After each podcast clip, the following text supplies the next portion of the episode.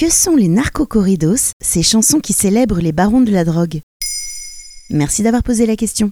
Un air d'accordéon proche de la polka, une rythmique latine, une mélodie enjouée. Vous êtes peut-être déjà tombé sur l'une de ces chansons en pensant que ça parlait du déhanché d'une jolie señorita. La réalité est tout autre. Il s'appelle Ata Consigna, El Puma de Sinaloa, Gerardo Ortiz ou Lénine Ramirez, porte des Santiago, des chemises cloutées et des chapeaux de cow-boy et chante à la gloire des seigneurs des cartels de drogue, El Chapo ou Escobar pour citer les plus célèbres. Leurs chansons, ce sont les narco-corridos, en français, les ballades de la drogue. Qu'est-ce que c'est que cette histoire? C'est très sérieux. Véritable pendant musical de la narcoculture, ce style est très populaire au Mexique et dans d'autres pays d'Amérique latine, en passant par les États-Unis. Mais revenons à ses origines. Même s'ils ont explosé au milieu des 90s, les narco-corridos existent depuis les années 30, et ces bases musicales s'inspirent d'ailleurs d'une musique folklorique traditionnelle mexicaine, le norteño corrido. Les chanteurs sont pour la plupart issus de la province mexicaine de Sinaloa, tristement célèbre pour son trafic de drogue.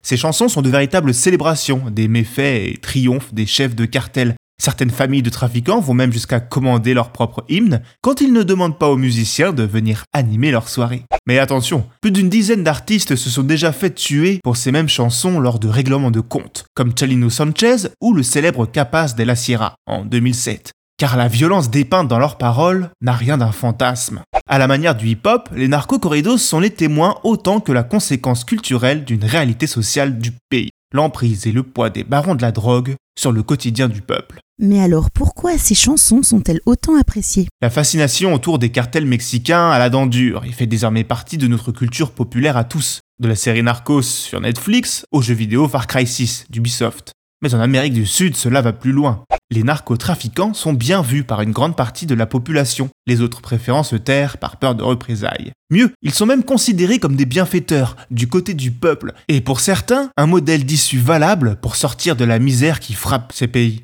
La narcoculture est donc populaire en général, et même trop, pour le gouvernement qui tente de lui faire barrage. L'État de Sinaloa a d'ailleurs banni les narcocorridos, ses détracteurs l'accusant d'idéaliser la violence. Ça peut se comprendre. Selon un rapport de 2019 du service de recherche du Congrès des États-Unis, la guerre contre la drogue a fait plus de 150 000 morts au Mexique. Et alors, ça marche ces interdictions? Vous n'entendrez jamais Contrabando y Traición de Los Tigres del Norte, ou La Leyenda del Coronel de Los Cuates de Sinaloa, ou tout autre narco-corridos à la télé ou à la radio, car ils sont interdits de diffusion.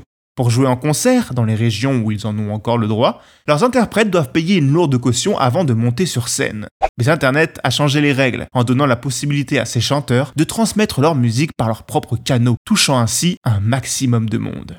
Aujourd'hui, ces balades controversées sont plus populaires que jamais.